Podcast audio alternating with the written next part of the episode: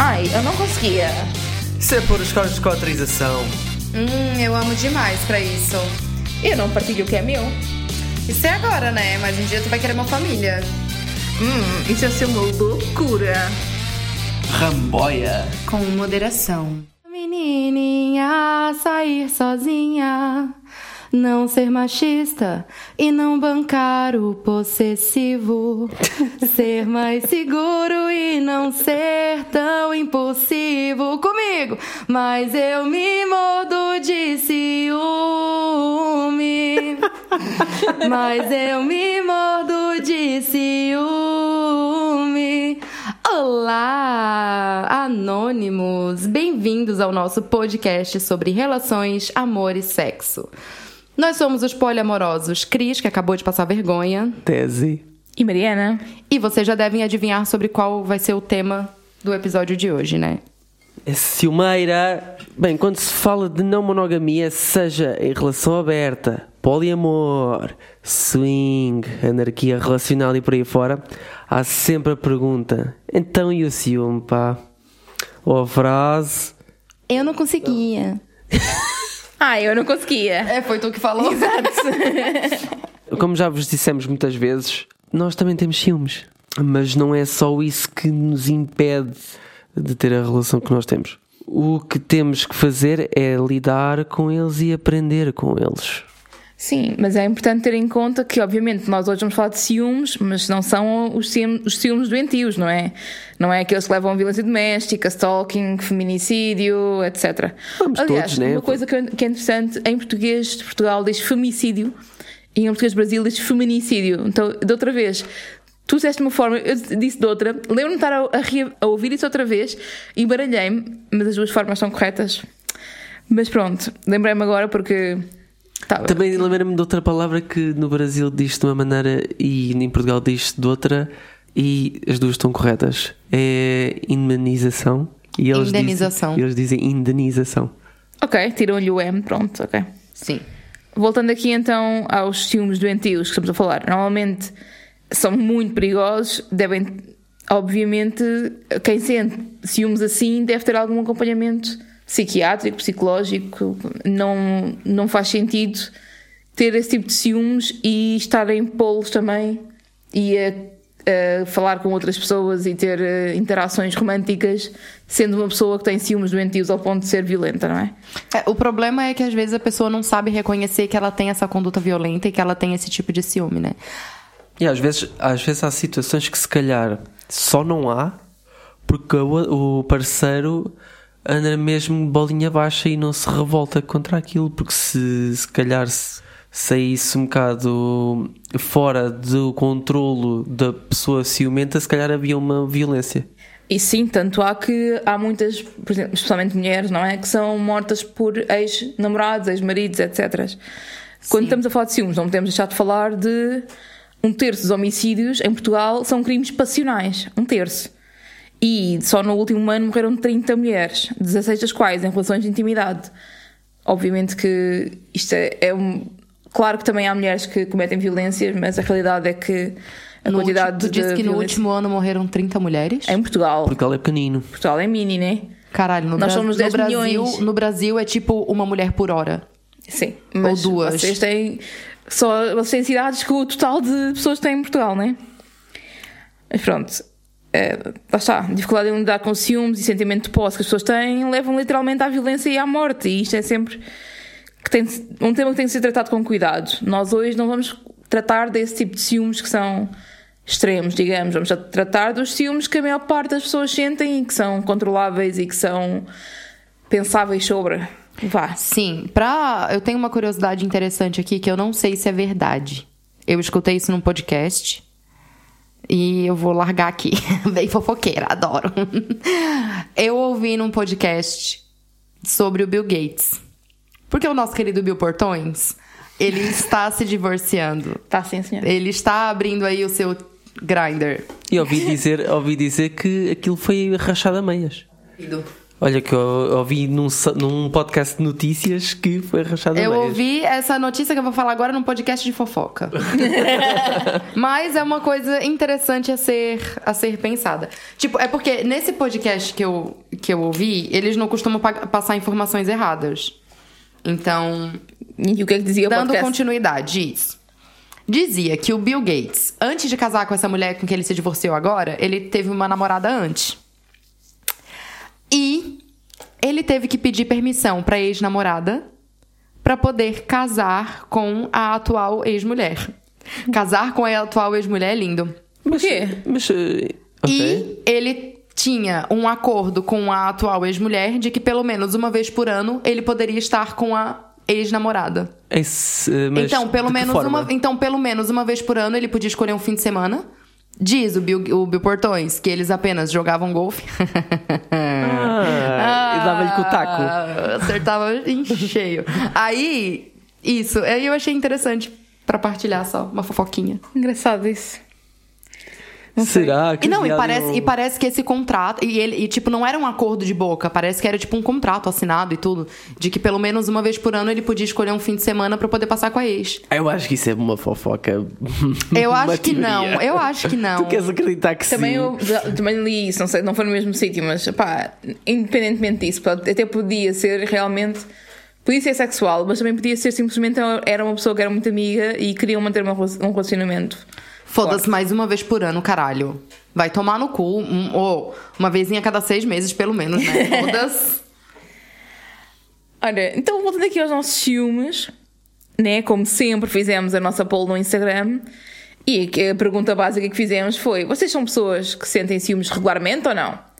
73% dos rombaianis dizem que não sentem ciúmes re- regularmente. E isto é que é o normal, eu acho. Eu não acho. Eu, já vamos falar um bocadinho mais, mais à frente, mas eu acho que 73% não sentem ciúmes regularmente. É eu acho que mentira. tem, tem muito a ver se, calhar com aquilo que pensa Acha que é que não é ciúme. Acha que não é ciúme. Ou acha que não é tão forte o suficiente para ser, chamado de ciúme. Mas sente sim. Não sei, eu, não, Sei- sabes- pessoas que não sentem mesmo, ok. Que mas- Estes 73% estão todos soleiros. É por isso que não sentem ciúme. Não, não sou nada. Brincar. Não sou nada, porque a maior parte das Mas a pessoas. gente tem que... 73% do nosso, do nosso Instagram solteiro. Não, é mais Foda-se. pessoas em, em não monogamia. Tô passando dificuldade por quê? Então, Não é pra vou perguntar primeiro para vocês os dois e para mim também. Vocês sentem ciúmes? E em que ocasiões? E sentem mais ciúmes com umas pessoas do que com outras? Posso já começar eu? Eu sinto Então ciúmes comece. quando sinto que o meu título, a minha posição na, Barf. na relação uh, pode uh, mudar. Ok, desculpa, eu- foi barfo, mas foi para a cena do título. Pois. Não, não gostei de. É uma cena que é. Que adjetivo é que eu hei de lhe dar? É emocional, não é racional, não é? Exato. Eu não quero que eu tenha um título. Eu não quero que isso seja uma constante porque não há títulos entre nós. Quer dizer, Como que não há título se tu não quer perder o teu título? Bem pensado, Né? mas o conceito de ter título e defendê-lo é muito pior porque assim estás a assumir que há mesmo. Não queres perder prioridade. Pode estar Eu acho que ao invés de perder meu título, tu pode colocar prioridade. Sim, mas mesmo aí é algo que tem que ser trabalhado por ti, né? Porque eventualmente isso pode acontecer. Não há nada que diga nos contratos de relações que tens que vais ser para sempre a prioridade. Tal e qual, sim. E a pergunta também que eu tinha feito que era: sentes mais ciúmes com uma pessoa do que com outra? Sinto. Sinto porque a crise é muito mais recente, Ah, já faz três anos, caralho. Sim. mas no caso, o, o caso da Cris se ter a estar na sua própria casa e ter mais independência faz com que seja mais fácil de, de perder prioridade. E se calhar tenho ciúmes nesse sentido. Vou sair de casa também. também quer ter mais independência. Foda-se, só em off. Não vai dar certo. Não vai Não dar. quero perder minha casa. Então, e tu, Cris, como é que sentes os ciúmes? Ou quando é que sentes mais ciúmes? Eu sinto ciúmes quando é algo desconhecido. Quando eu não conheço. Quando, por exemplo, o Tese vai se encontrar com alguém E eu não conheço aquela pessoa, eu não sei quem aquela pessoa é, eu nunca, sabe, tipo, eu nunca tive com aquela pessoa. Tanto é que eu sentia ciúmes de tal pessoa e a partir do momento em que eu tive com essa pessoa pessoalmente, eu já não senti mais ciúmes dessa pessoa. Ok. Porque não mostra, a pessoa não mostra nenhuma animosidade em Não, relação. não, é, não, é, não é em questão do que a pessoa mostra, é em questão de eu conhecer aquela pessoa, eu poder tirar as minhas conclusões daquela pessoa. Epá, pois, porque isso eu acho que desmistifica cenários hipotéticos que a tua criatividade é capaz de fazer. Eu tenho uma, eu tenho uma criatividade apocalíptica, né? Tipo, eu eu começo a dizer que a pessoa é assim, assim, assado. eu e acho não- que tu tá, tá diminuindo aquilo que a pessoa é porque talvez tu não quer que eu sinta ciúmes. Isso é o que tu pensas. Isso é o que eu penso. Eu sei que ele tá falando o certo, mas na minha cabeça ele não tá falando. É, um- é uma, é uma, eu sou geminiana, é uma briga constante aqui dentro do Tico e o Teco. Sim, e os outros 300 tic-teco. Repara, eu já, eu já, já te TikTok? falei de pessoas que não te dei nenhum ponto negativo. Nesse, nesse, Sim, eu nessa ordem de senti- ideias, não te disse nada que, que fosse te proteger. Só te disse coisas positivas da pessoa. Ou seja, Sim, sim, eu é senti pior para a tua ciúme- confiança, acho eu. Eu senti ciúme dessa pessoa até o momento em que eu conheci essa pessoa pessoalmente. Quando eu conheci essa pessoa pessoalmente, eu simplesmente deixei de ter ciúme. Tanto é que quando tu foi ter um date com essa pessoa, eu passei o tempo todo pensando, ai meu Deus, ele tá tendo um date com ela. Ah, tá, foda-se. ah, tá, ok. Tipo, eu tentei panicar e eu não consegui. Eu fiquei completamente tranquila em relação a isso. Isso é ótimo. Chorei no provador da Primark. mas eu fiquei. Mas não foi por causa disso, é porque a roupa não me entrava. Aquele espelho é horrível. O que é que o espelho tem a ver com a roupa não entrar? É porque eu me olho no espelho com a roupa não entrando. É, Ah, ok. Pra mim é um pouco. Enfim.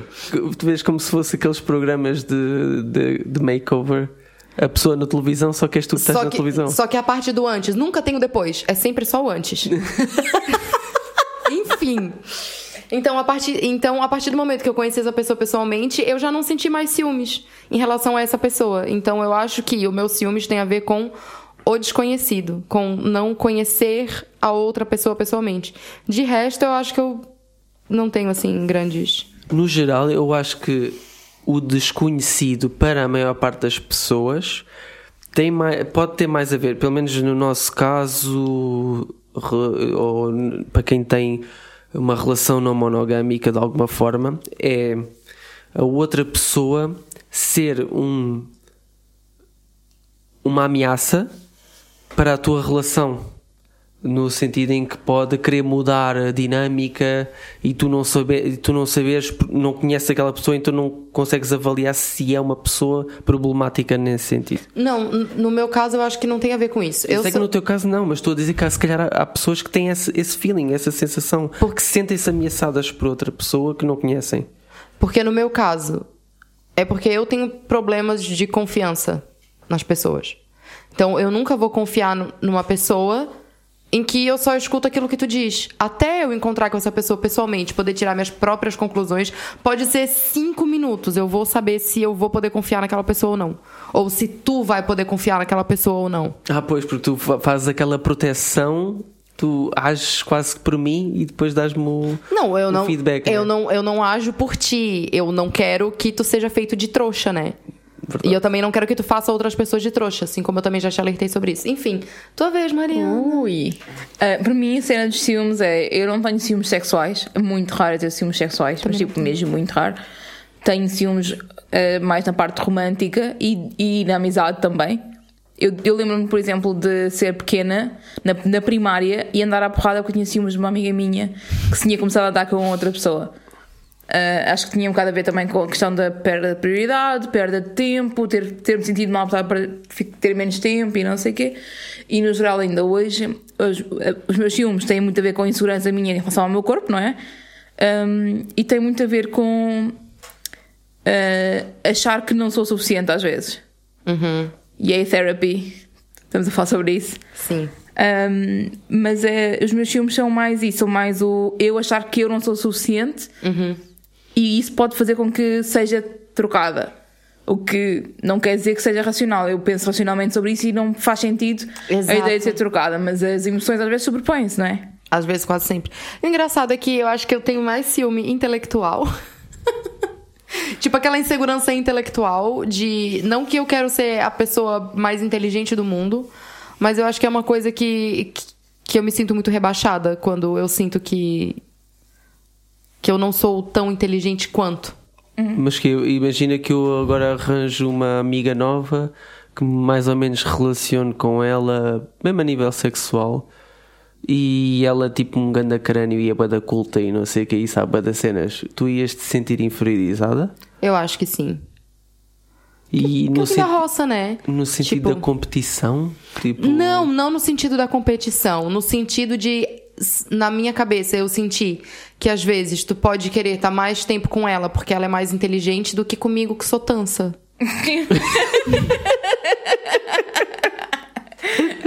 Entendeu? Tipo, ah, eu gosto mais. Porque eu sou uma pessoa muito. Como é que é a palavra? É, Tipo, que gosta de conversar e de, de falar com pessoas e não sei o quê. social? Eu sou uma pessoa muito social. E pra mim é uma ofensa alguém não gostar de conversar comigo. Ok. Então eu, eu acho que eu sinto mais medo de ser trocada na conversa do que no sexo. Tipo, no sexo também é foda, mas pronto.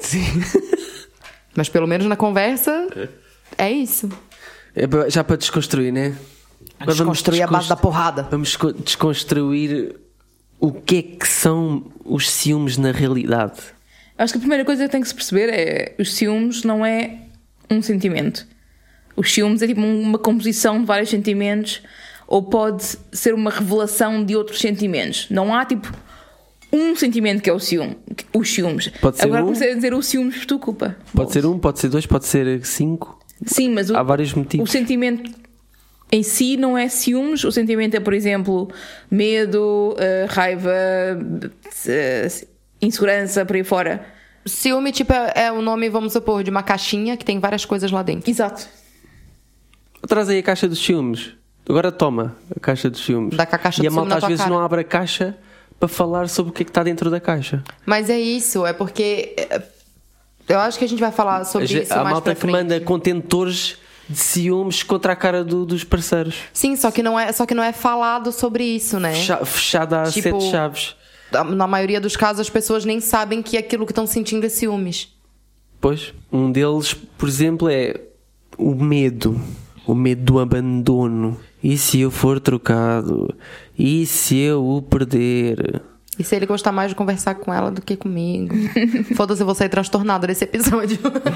O medo da, da vergonha. E se as outras pessoas descobrirem como é que vão, como é que vão reagir? Isso para mim foi um grave problema. Agora, muito menos, ainda há um bocadinho, mas para mim foi um problema grande durante um tempo que era.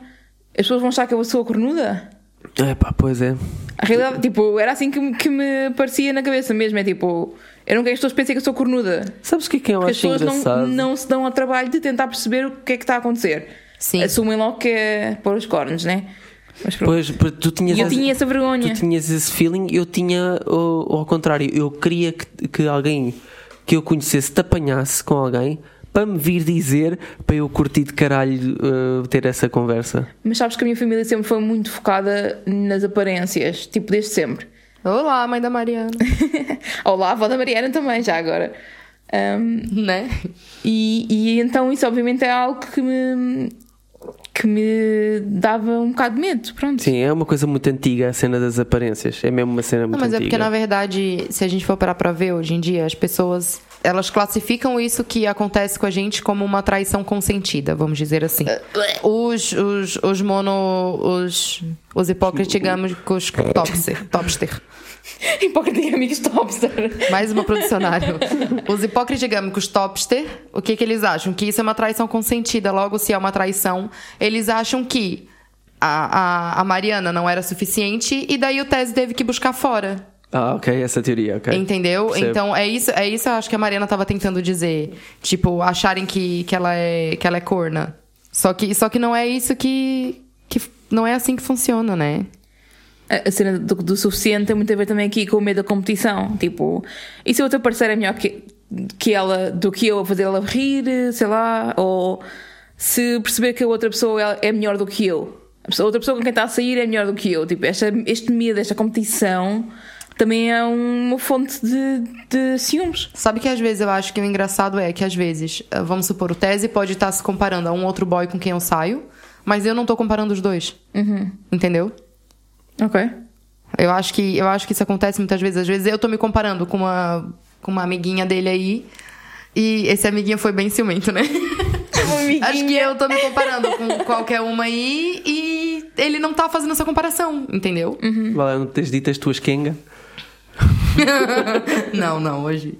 A cena da competição, por exemplo, eu acho que o Tesi tem muito isto, a cena da competição de ter que ter eh, um bocado de lugar de macho alfa às vezes. Tenho pensado bem nisso. Tu que tens eu isso? sempre fui desde miúdo competitivo em tudo.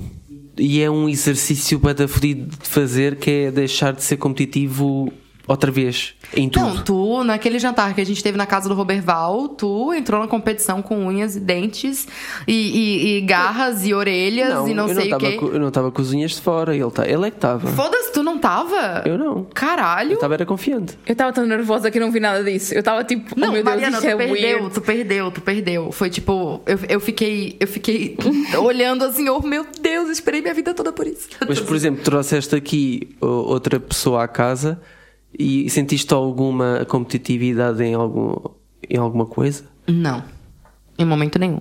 Mas a relação que eu tinha com essa outra pessoa que veio aqui era completamente diferente da relação que eu tinha com o Roberval. Ixi. Não, eu Era e o Roberval, pessoa- não, eu e o Roberval, a gente tava tipo assumidamente namorando, porque ele Sim, decidiu. Ok, mas.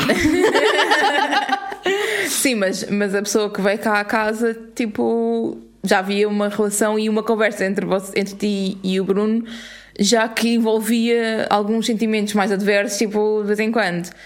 Ele já não se sentia tão confortável assim quanto isso. Não, demorou E até a demorou gente até se conseguir. tra- A gente tem que dar um né? nome pra ele. Ah, aí é a grávida de Tabaté. É. É a grávida. Nossa.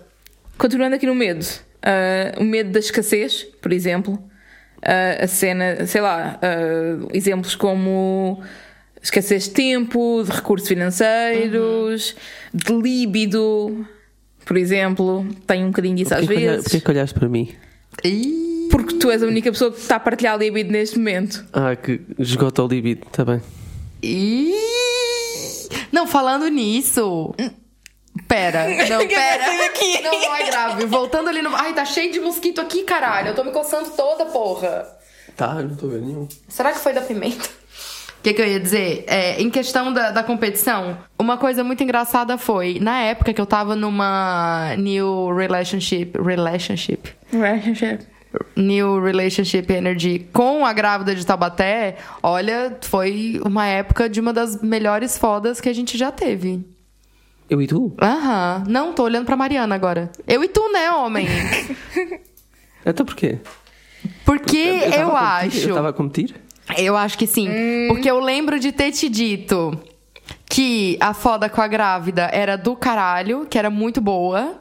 E eu acho que tu pensou assim, foda-se, vou ter que. Agora eu tenho que mostrar como é que é. Uhum, uhum. I have to step, step it up. Nossa, Tem- eu preciso tem- arrumar um. Mandem seus currículos. Estou brincando. Tu achas que eu pensei, eu tenho que ressignificar o meu título? Ressignificar o meu papel de homem nesta cama. Foi basicamente isso. Eu acho que sim. Eu tenho mais medos.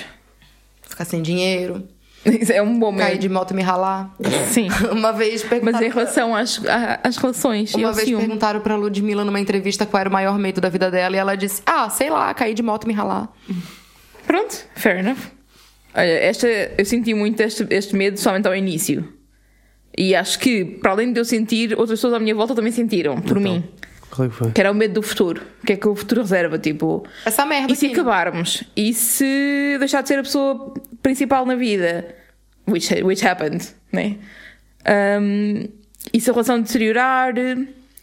E se a pessoa quer ter um filho com outra pessoa que não eu? Tipo, estes medos do que é que o futuro traz e das mudanças são, eu acho que são muitos, justificam muitos dos ciúmes. Não quer dizer que não possam ser trabalhados, mas são. E se o nosso triângulo de alguma forma se cortar, acaba o ramboia? Não é um triângulo. Se o nosso V. Não é um V. Ah, foda-se, não é um triângulo. Não, é um V. É um V. É, não, é um triângulo e uma, e uma das, das arestas é. É picotado. É picotado. Parem de falar, parem com isso de hoje. Parem de achar que nós somos um triângulo. então a gente recebeu um e-mail de uma anônima que mostra bem como o medo pode influenciar o ciúme e o comportamento das pessoas. O e-mail diz assim: Sou não monogâmica e tive um relacionamento de alguns meses com um homem mono. Já começou errado. Ele tinha ciúmes do meu PT. Ridículo, porque os treinos são online. Dá pra fazer muita coisa online, Anjo. E o PT está fisicamente no Alentejo. E nunca nos encontramos presencialmente. Aí é que bate o tesão. Ele tinha ciúmes do meu amigo. Tararã. Uh, do meu amigo, vamos dar um nome para ele. Do meu amigo Jubileu. Com quem eu nunca tive nada além de amizade. Porra, Jubileu desvalorizava a nossa amizade porque nos conhecemos no Tinder e porque somos amigos apenas há, algum, há uns meses. Qualquer notificação de mensagem era suscetível de gerar uma discussão se fosse de um homem. Porra. Fazia-me interrogatórios intermináveis acerca das minhas relações e parceiros anteriores. Basicamente, ele achava que eu, sendo não monogâmica, me enrolava com tudo que mexe. Pelo amor de Deus.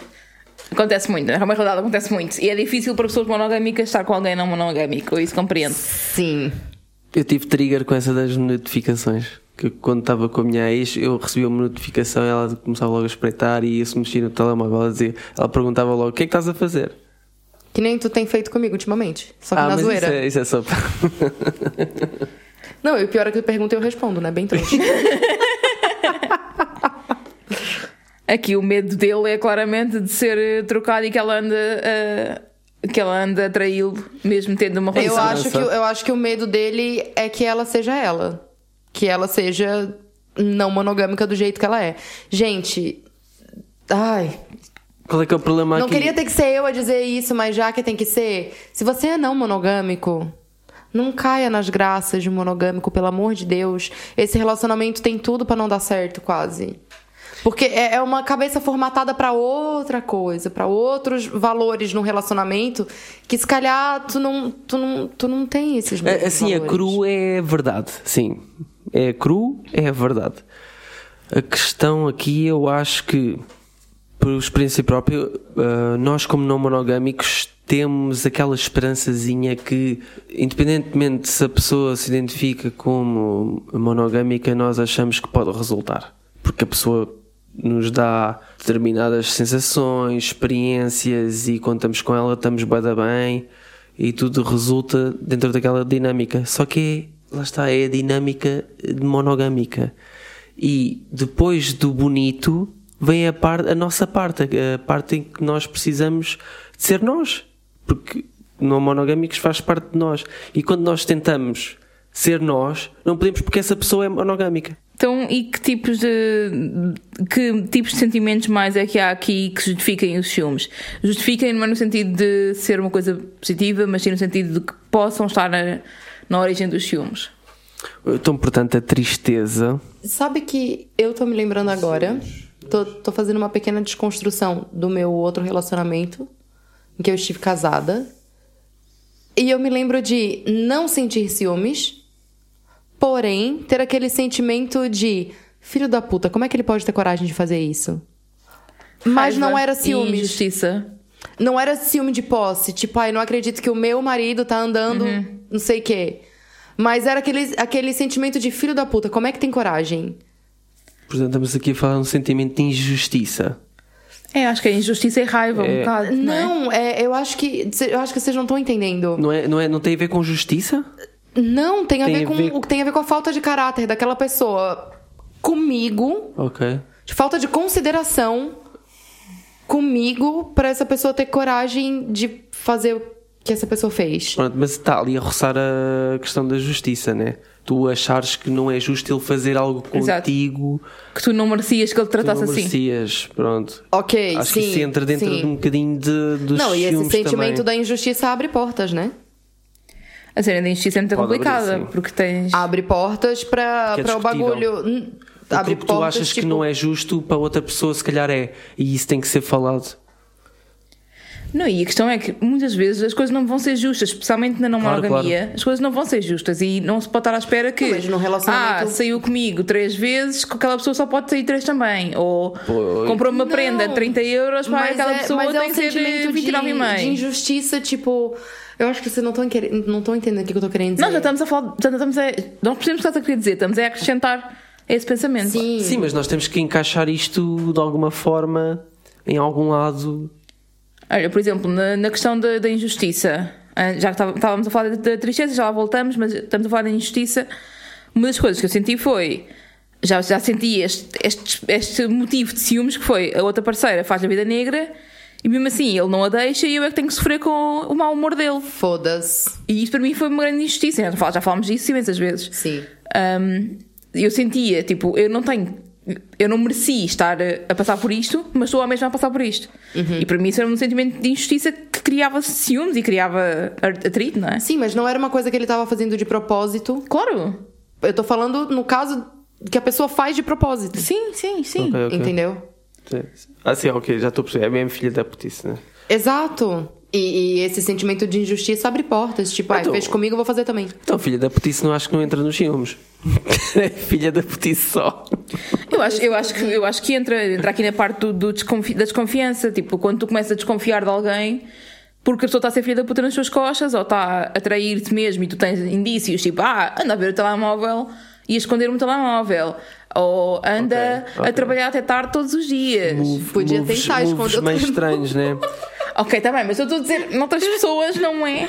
Ou por e tu exemplo. achas que às vezes pode haver moves estranhos da pessoa, ou seja, é- é- são moves assim meio tipo a esconder, só que se calhar nem está a fazer nada de especial, é, é só uma falta de privacidade. Ou seja, a pessoa tem necessidade de se calhar estar sozinha nos momentos dela e com a privacidade dela e estar a falar com pessoas que, se calhar, que, que ela acha que a parceira ou o parceiro vão ficar chateados por estar a falar e nem sequer é nada de especial. Tipo, os amigos da Cris que a namorada que se descobre passam-se da cabeça só porque sim.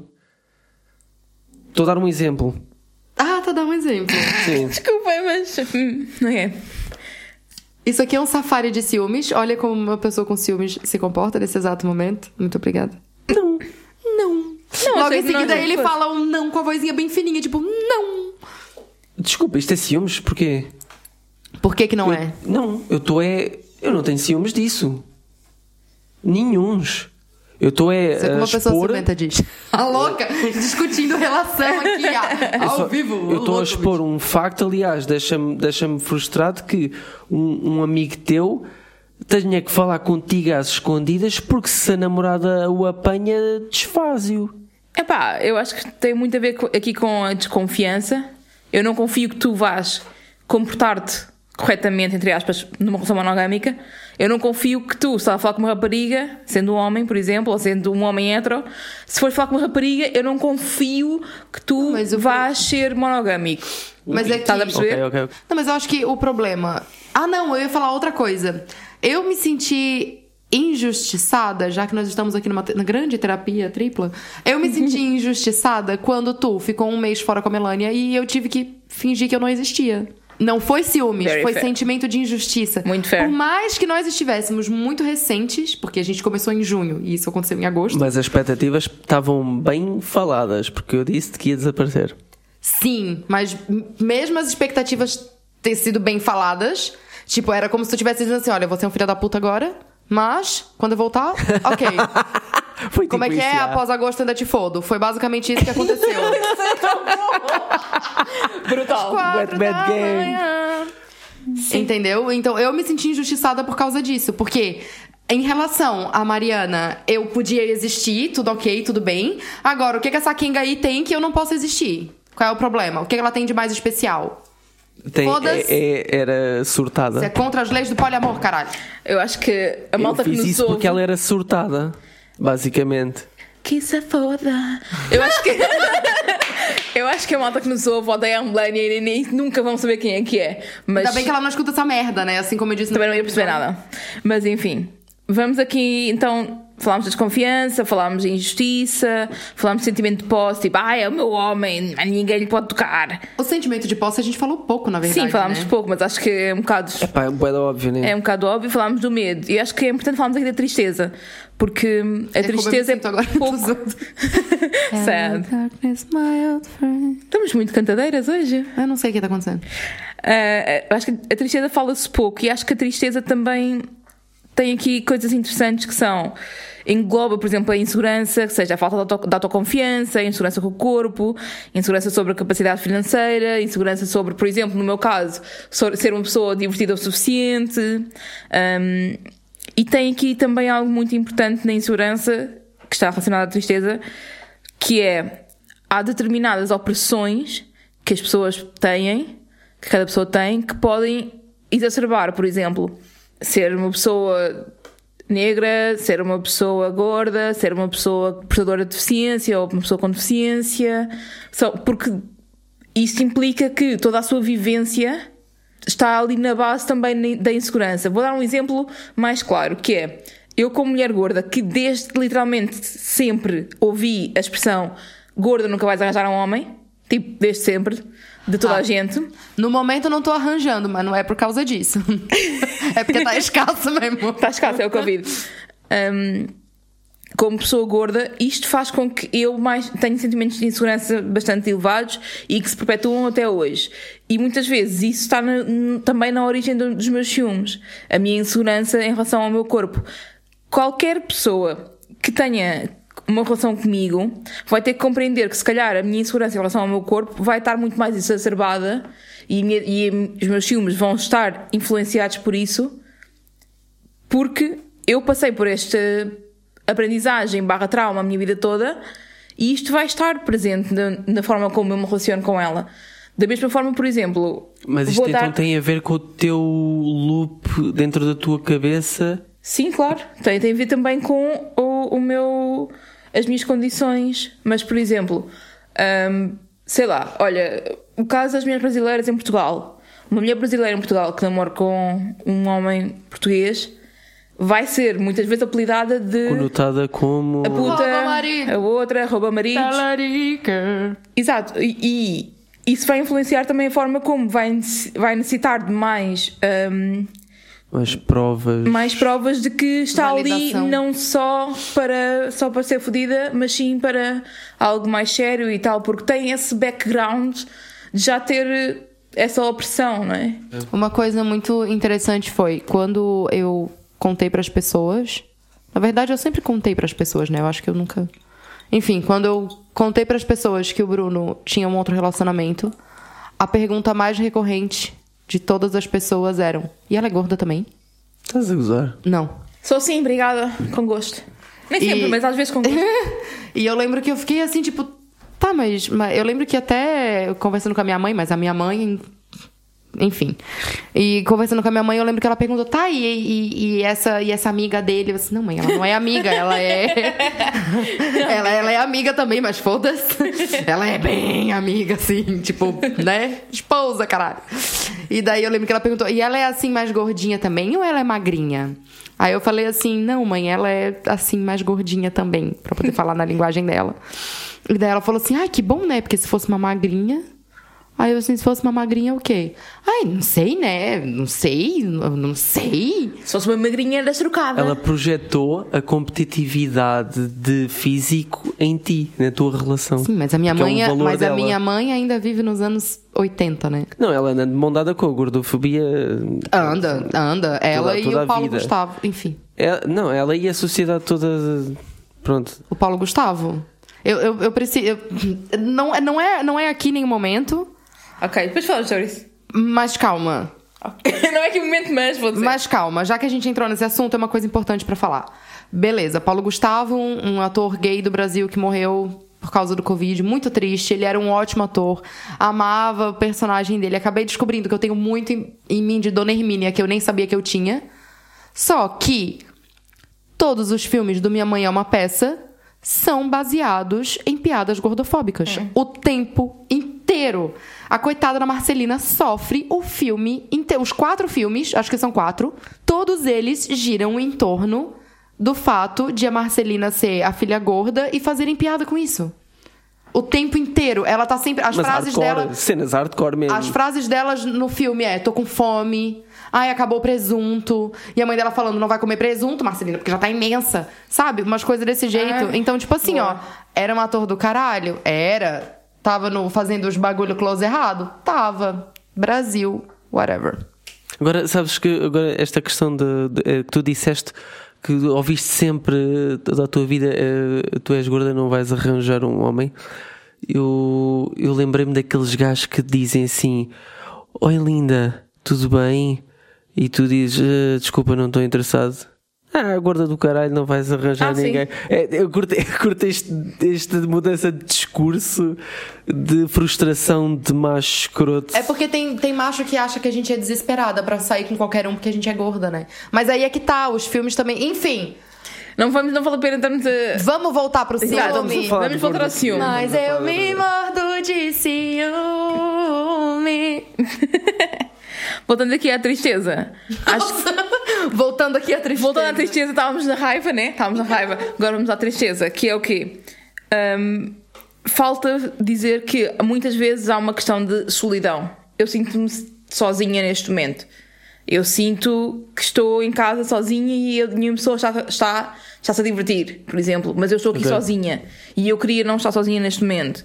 Ou, por exemplo, eu estou bored, eu queria estar a fazer alguma coisa e não posso porque neste momento o meu parceiro ou a minha parceira está com outra pessoa. Então, isto também são sentimentos que podem exacerbar aqui os ciúmes. No contexto monogâmico, uma pessoa pode estar, imagina, numa viagem e o parceiro sabe que, estando numa viagem, estás a, a trabalhar, mas podes também à noite estar a curtir sítios que a outra pessoa não está, tipo no estrangeiro, e o parceiro está em casa triste, com solidão, eh, enquanto o parceiro está a E já curtir. traz, Isso é um género um de bocado de ciúmes, inveja. mas... Às tantas começa a ser inveja, Pois. mas temos uma Sim. pergunta sobre isso aqui É, a fazer. Eu, eu acho que eu já tive esse sentimento, mas eu posso incluir isso na pergunta depois. Ok, temos essa pergunta um bocadinho mais abaixo. Tá. Então, entrando aqui na raiva, que eu acho que é o sentimento mais perigoso, né? Yeah. Então, acho que quando a gente tem um sentimento de raiva, a gente pode parar e se perguntar algumas coisas. Se perguntar, Se né? perguntar. a nós próprios, né? É uma introspecção. Nossa, que pa... Nossa, nossa, fui tão inteligente agora. Talvez não estás a ver que não és tança. Claro que eu sou. Eu falo bicicleta. É, pra gente se perguntar. Uma delas é: tô com raiva do quê? Ou de quem? Para e, e- e pergunta mesmo. Olha, faz o seguinte: tá sentindo raiva? Pega um papel, uma caneta. Nossa, vou, vou, vou rasgar o papel e vou comer a caneta. Eu acho ótimo quando se escrevem as cenas. Pôr as coisas por escrito é Eu escrevo. Ui. Eu escrevo muito, eu escrevo no bloco de notas.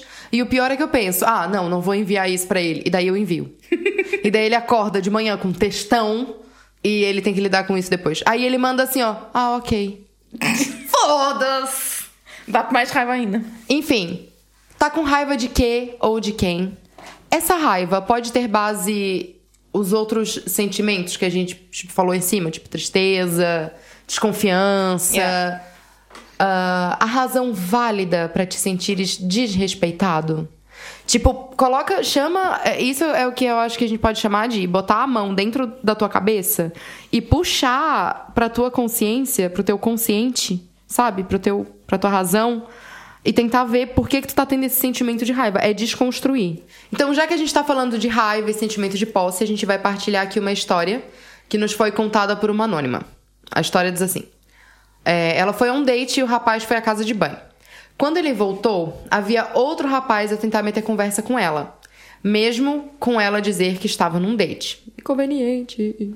Então o rapaz com quem saiu chega lá perguntando assim: que raio que estão a fazer e por que que é que ela sendo dele tá falando com outra pessoa? Então eles começaram ah, a crescer um pro outro e desataram ao soco. Meu Deus, caíram, desconstruíram o sentimento na porrada. Sim. Eu, eu não sendo propriedade de ninguém e como não papo desses grupos, sair porta fora. Fez elas também. Eu acho piada tu a ler, tipo, as Expressões as expressões tugas. muito tugas, são mesmo. Ai, eu fico Papar conf- grupos eu e não fico sei o quê. Confundida. Cresceram para eles. Crescer, o eu, eu lendo com pontos de interrogação na minha casa, assim, cresceram pra misericórdia. Crescer é tipo quando, começa, quando os homens fazem aquela cena estúpida de começar a dar a testa no outro. De um querer E- beijar o outro. Quase. Então, tipo assim, com o peito todo, todo inchado. Ei, olha, estás aqui a fazer. E não sei. o. Eu acho que se eu, eu. Eu já tive uma situação parecida com essa. Que o meu ex foi atrás de um menino com quem eu tava ficando. E ele disse que ia sair na porrada com esse menino. E eu falei assim: se tu sair na porrada com ele, batem vocês dois. Boa. Ninguém saiu na porrada. Enfim, tanta, tantas malta que não sabe controlar os ciúmes e não sabe pensar sobre eles e depois faz cenas destas parvas. Enfim. Eu acho que às vezes isso pode ser uma frustração que ele tenha com ele. E ele acaba exteriorizando isso em outras situações. Ele pode ser uma pessoa frustrada em tantas outras situações, mas a- o primeiro momento em que ele vê de poder exteriorizar essa frustração, exteriorizar essa raiva, é pelos ciúmes, então ele explode logo.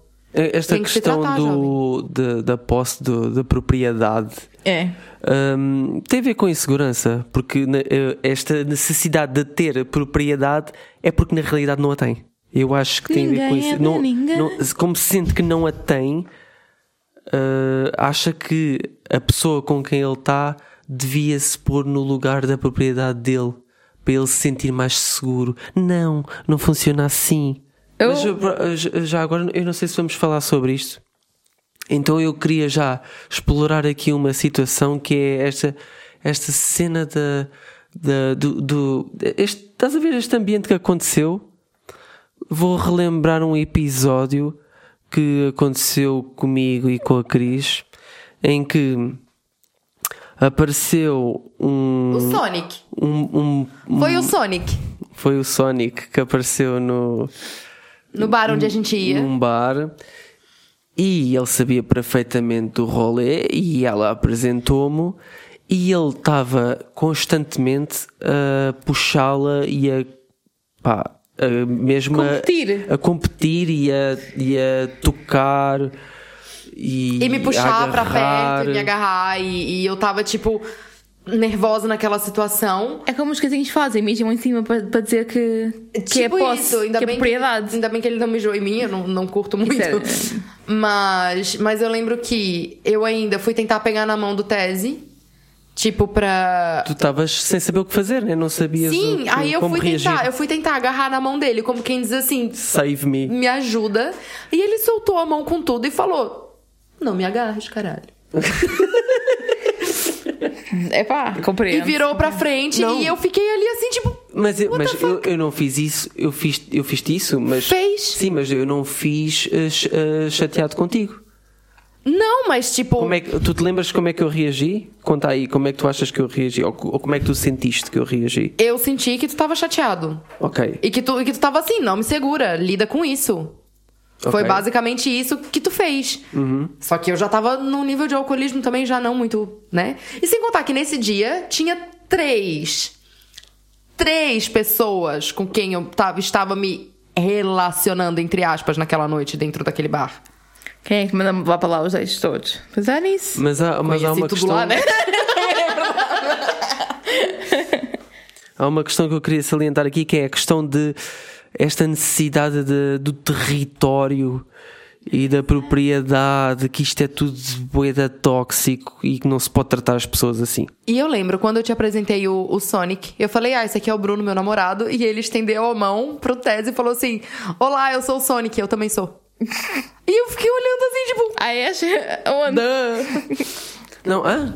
Eu disse, eh, tu disseste. esse é o Bruno, meu namorado. E ele disse eu também sou. E ele disse, eu também sou, e tipo, te deu a mão, eu tô fazendo aqui o, Ah, o yeah, yeah, movimento yeah. de dar a mão pra Verdade, outra pessoa verdade. cumprimentar. Não, ele, ele disse, ele, disse, ele disse em pergunta para ti. Eu também sou, não é? Não, não, ele afirmou, ele não fez uma pergunta, ele afirmou. Tanto é que eu olhei pra ele, tipo assim, oi? Mas- é esta questão que eu também gostava de explorar, que é a sensação que muitos homens também sentem com a questão da impureza. Outra, outro, outra pessoa, outro homem, especificamente outro homem, tocar na, no teu parceiro, na tua parceira e tu sentires uma, sens uma sensação de impureza por ser outra pessoa a agarrar ou estar com, ou estar com, o teu, com a tua parceira. Assim como tu já me perguntou uma vez se eu já tinha trocado os lençóis. É uma sensação de impureza. Fair enough. Eu isso compreendo mais ou menos. Agora, a questão de, estar a dizer isso, de, de- da impureza de outro homem ter tocado na mulher, é porque há a objetificação da mulher. É um objeto que é passado de mão em mão, de homem para homem, e a passagem de homem para homem tira-lhe valor de mercado, basicamente. Eu também já senti sensação, eh, sensação de impureza contigo quando tu vieste do, de um bar libertino e fizeste lá muitas coisas e eu parecia que conseguia sentir o cheiro a, a saliva e as cenas no ar. Foda-se, o que, que tu foi lá fazer, caralho? Isso é uma, fosse lá tomar um sensação de copo, porra. impureza, já. Estou choque, não me lembro quando é que isso aconteceu, mas ok, sim, é capaz de ter é acontecido. que não- não- mas eu, pá, não mas eu controlar. bem, la- lavava-me e dava tudo dava nova, Imagina, tipo, eu não estava-te a, dizer, ó, chega para lá, não, não, me toques, não é nada disso, é, é- mas a sensação estava lá, estás a ver? Sim, eu, eu compreendo. Acho que há coisas que são quase. Para já estão muito impostas pela sociedade na nossa cabeça, não é? Obviamente. Mas a cena às vezes é quase visceral, tipo, tu não, nem, nem tens tempo de pensar sobre aquilo que estás a sentir. É, de repente estás a sentir aquele. Aí vai tomar banho. Ou, Sim, sim, sim, sim. Engraçado é que eu tenho esse sentimento muitas vezes quando, quando algum boy vai lá pra casa, tipo um fuckboy vai pra lá. E logo após que essa pessoa sai, o meu comportamento é basicamente limpar o quarto e trocar roupa de cama e tomar banho e dormir num quarto limpinho, cheiroso. Ok. Mas é porque eu sou meio maníaca também, né? Mas pronto, aquela situação no bar foi, eu, eu, eu- foi um bom exercício para mim para eu controlar os impulsos desses do. Do orangotango. não. Do, sim, do. de tentar reconquistar o meu território e sentir-me. tentar me sentir confiante. Eu acho, eu acho que se vocês dois saíssem no soco. Não, isso não ia acontecer. Agora eu tô aqui tentando imaginar. Eu acho que se vocês dois saíssem no soco, eu acho que eu ia gravar. Tu ias era dar um soco a cada um também. Mas pronto. Eu ia sair na unhada, né? Ia pegar os dois pelo cabelo e falar assim, que nem a mãe faz. coisa- Agora abraça Exato. e pede desculpa um pro outro, assim. Porque eu lembro-me que aquilo chegou a um ponto em que tu estavas a fugir e aga- aga- agarraste a mim e ele veio atrás e agarrou-se por trás. Sim, Tava- sim, sim. tava- teve um sanduichão, teve, teve. estava a tentar Tava mesmo grave. roubar de mim. Vê lá. Aham, E eu tava estava na minha, grave. sempre, eu estava- no meu sítio. Mas eu lembro-me, tu chegaste a, que tu, quando conversámos a seguir, eu, eu senti que tu estavas bastante incomodado com tudo aquilo que tinha acontecido Pá, à noite. aquilo incomoda, então tá- tu- estás com o teu namorado e aí chega lá um gajo. Por mais que tu, que tu eh, aceites que é outra pessoa, outro é porque ele relacionamento. estava sendo inconveniente. Ele ele estava mesmo a ser competitivo. Eu estava me sentindo mal. Isto é tóxico. entendeu? Sim, claro que é. Isto é uma pessoa que é Eu não, eu, não monogâmica. tenho, eu não tenho que reagir àquilo bem. Não, estou só a dizer que tu também te sentiste. Tu também ficaste com ciúmes ou com raiva, ou seja o que for, porque eu senti isso. Sim, sim, sim. Mas bem, vamos lá às perguntas de Anónimos. Tivemos muitas, obviamente, sobre ciúmes, já estávamos à espera. Obrigada por nos enviarem as vossas perguntas e os vossos comentários. É sempre bom ter aquilo que vocês nos perguntam para podermos comentar. E a primeira pergunta: queres fazer, Cris? Posso fazer. Não ter ciúmes de todo é mal? Houve também quem perguntasse. é, não sinto ciúmes e até acho graça imaginar o meu homem com outra mulher. É razão pra me preocupar? Se calhar, amiga, é um, um fetiche aí a ser desconstruído. que não tem a ver necessariamente com ciúmes. Mas eu eu percebo porque tens tanta a cena de, de dizerem que ah, só amas alguém, se, se amas alguém tens que sentir ciúmes. E há pessoas que não sentem isso. Eu acho ótimo, quem me dera, mas. E não vamos problematizar o voyeurismo, porque esta segunda questão tem a ver com o, o ainda não ter descoberto o voyeurismo. E se calhar é interessante para essa pessoa. Voyeurismo, libertinagem, Yeah, cuckolding, all that. Mas eu acho que a, a, a questão mais importante da, da pessoa, ou das duas pessoas, era mesmo se não ter ciúmes era uma questão má, era algo mau. Não. Claro que não. É porque, na verdade, eu acho que é tão romantizado o ciúme, tipo, ai, eu tenho ciúme porque eu te amo. E a pessoa acha que se ela não sente ciúme, ela não tá amando de verdade. Mas acredita, o, ciúme, o, o amor não está. O ciúme não é uma prova de amor. Pronto, foi, foi uma resposta rápida. Acho que não se preocupem com isso. Outra pergunta que temos é: ter ciúmes é uma consequência da educação que se teve sobre o que é amor? Eu acho É- que é isso, né? É um bocado dentro do mesmo tópico. Sim, eu acho que é isso. Eu acho que tem a ver com, com essa romantização do ciúme. E depois até teve, quem, quem tenha perguntado que é algo natural ter ciúmes ou é aprendido? Epá, Eu acho que é algo natural. Eu acho que, tipo. sim e não. Eu acho que o ser, eu acho que o ser humano, naturalmente, ele sente ciúmes. Mas às vezes as razões, tipo, as, as coisas que estão dentro da caixinha dos ciúmes podem ser frutos da educação. Mas o sentimento de ciúme eu acho que é natural. O sentimento de ciúmes é natural e até, até podemos ir buscar aqui um bocado o ciúmes que existe na família no início da vida. Por exemplo, quando aparece um, um irmão mais novo, Eu em que as crianças têm muitos ciúmes do, ir- do irmão mais novo e isto tem uma razão evolutiva que é se Uhum. as crianças não se fizerem ouvir, ficam sem pais. Pode, isto se consider- se considerássemos há milhões de anos atrás, não é? Ficavam sem pais e, e perdiam a segurança, não é? Também uma questão de segurança. Então e agora? Eu, eu pergunto-vos se há eh, dois mil e tal anos atrás a religião que prevalecesse fosse uma religião onde se defendia que ninguém é de ninguém, será que ia existir a cultura do ciúme Acho que sim. hoje? Acho que ainda sim. Porque eu, eu acho que.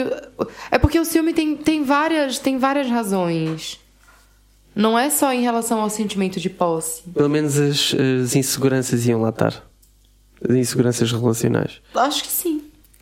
Eu acho Porque que não eu ia ter tanto destaque, no entanto. Sim, não ia ser tipo. Não ia ser um negócio, uma prova de amor. Ai meu Deus, ele sente ciúme de mim, ele me ama. Mas eu acho que ia ser um bagulho muito mais. Ou ao contrário, frente, eu assim. sinto ciúmes de ti é porque eu te amo. Eu sinto ciúme de ti, mas é porque eu não te amo, eu sou insegura só. eu sinto ciúme de ti porque eu sou egoísta. Oh meu Deus, eu não te amo. Eu só sou egoísta mesmo. Whatever. O sincericídio. Sincericídio. É outra pro nosso. Mais um para o dicionário. Mais uma pro nosso dicionário ramboiano. Quatro, vai, lindo. Sou eu. Outra pergunta: como lidar com ser a parceira que chega numa relação já estabelecida? Bom. Embora não haja hierarquia, já há rituais estabelecidos e fico com a sensação de que não tenho prioridade. Claramente para ti esta pergunta, Cris.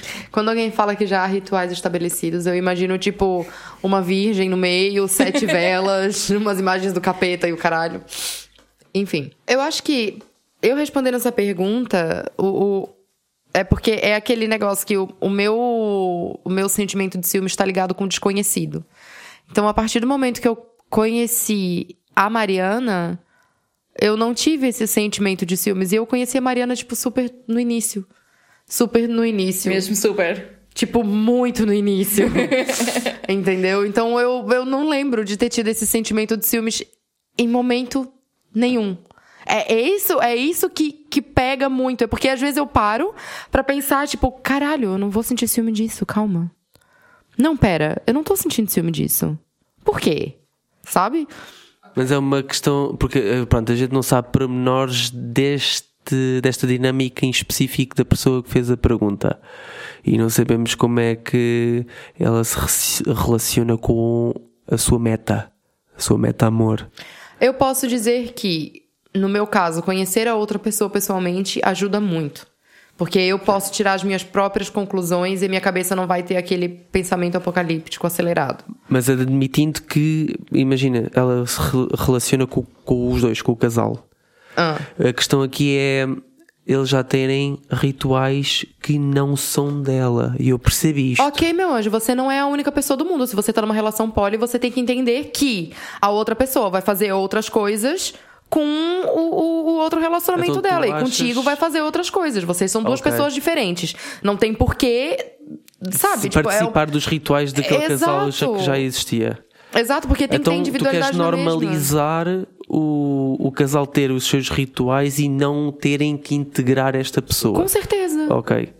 Eu acho, eu acho que é sempre uma questão complexa porque, mesmo integrando ou não os rituais, eu acho que um dos grandes problemas é chegares lá e tu vês que chegas numa posição quase de inferioridade, quase, calma, porque a outra, o casal que já está estabelecido, por exemplo, em termos sociais, é, é reconhecido. Por exemplo, uh, sei lá, às vezes é mesmo a questão do casamento, para quem, para quem valoriza isso. Sim, mas aí Ou é que tá. a questão de, ah, já se conhecem há tantos anos, já acabam as frases um do outro e eu, tipo, parecia aqui um bocado para quedas.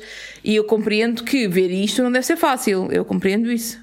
Não sei muito bem como ajudar, mas. Tipo, é, é porque eu acho que pra mim eu nunca dei tanta. Tipo, depois que eu me separei, eu acho que eu nunca. Eu acho que eu deixei de valorizar o casamento.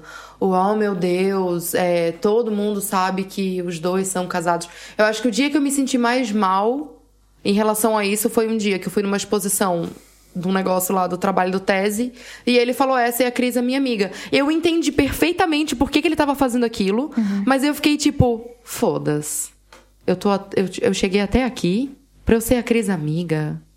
Por quanto tempo será que isso vai durar mais? Sabe? Sim. Tipo, eu tive esse questionamento. Porque eu pensei, será que. Eu, eu sabia Injustiça. que. Injustiça, exatamente. Eu odeio ser injustiçada. Acabei de descobrir hoje. então, eu acho que tem que. é, não é porque.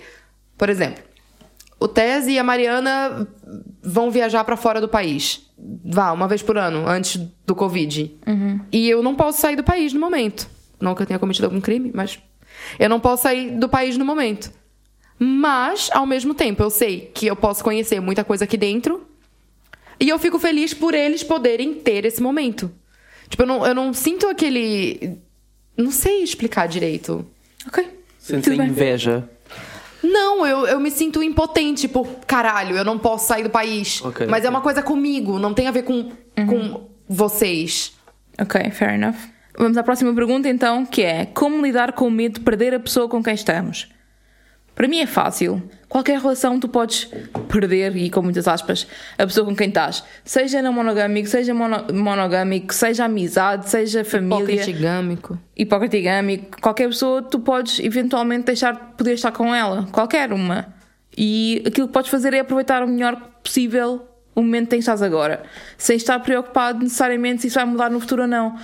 O mais provável é vir a mudar. Literalmente, as probabilidades dizem que é provável acabarem. Então, mais vale aproveitarem a vida agora. E isso é bem fatalista, eu sei, mas para mim é muito mais fácil pensar de isto é tão provável de acabar que se eu vou estar preocupado que isto, com isto acabe, só vou piorar. Portanto, mais vale divertir-me por enquanto. A mim funciona, não sei. Lembrando sempre que o sentimento de dependência emocional é tóxico e não faz bem. Ora, bem dito. Verdade.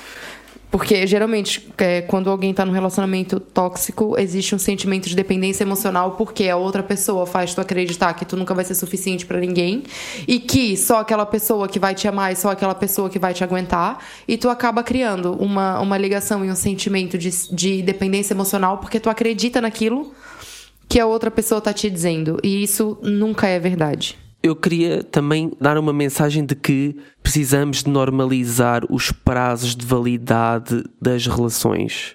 Qualquer uma. Sim. Tal como a Mariana estava a dizer, de- até pode ser de amigos, de relações monogâmicas ou não monogâmicas. Nós, na não monogamia, temos uma noção muito melhor de que os prazos podem ser curtos.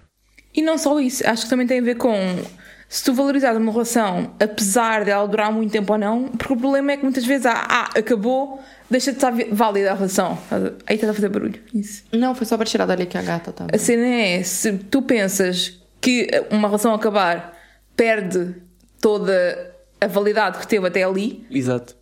perde tudo aquilo que foi de bom até ali, ah, foi tempo perdido. Não foi, foi um tempo em que estiveste feliz e isso é que importa.